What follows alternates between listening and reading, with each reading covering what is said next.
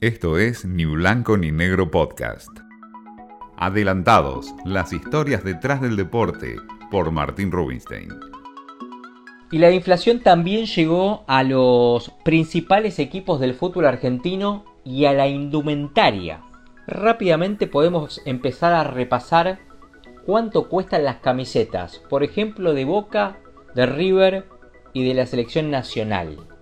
A los tres los viste la misma marca. La camiseta titular o la alternativa para adulto cuesta 9.999 pesos. Si vamos a otros equipos, pensamos en San Lorenzo que es el único de la Argentina que todavía viste con la marca de la pipa. La camiseta titular cuesta 6.800 pesos. La de Independiente 7.000. Al igual que la de Racing. Después empezamos ahondar en buzos de la selección argentina o buzos de entrenamiento tanto River y Boca. Hablamos de 5.000 a 7.300 pesos. Una chomba, si querés salir para entrenar, de 5.000 a 5.200. Si llueve, pasamos por las camperas de lluvia, 8.600 pesos.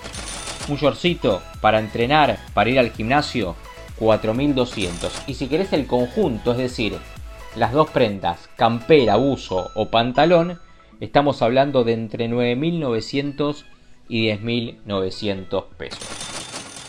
Dejamos para el final lo que son botines.